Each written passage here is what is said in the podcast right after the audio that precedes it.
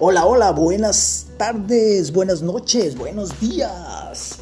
Este es un podcast sobre los 5 consejos para poder comprar una mascota.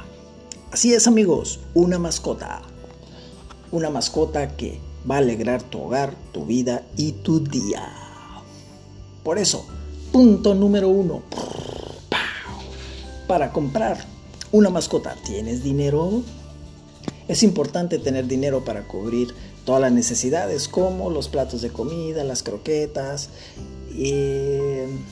la camita, los pañales para que haga pipí, popó y los artículos de limpieza. Listo.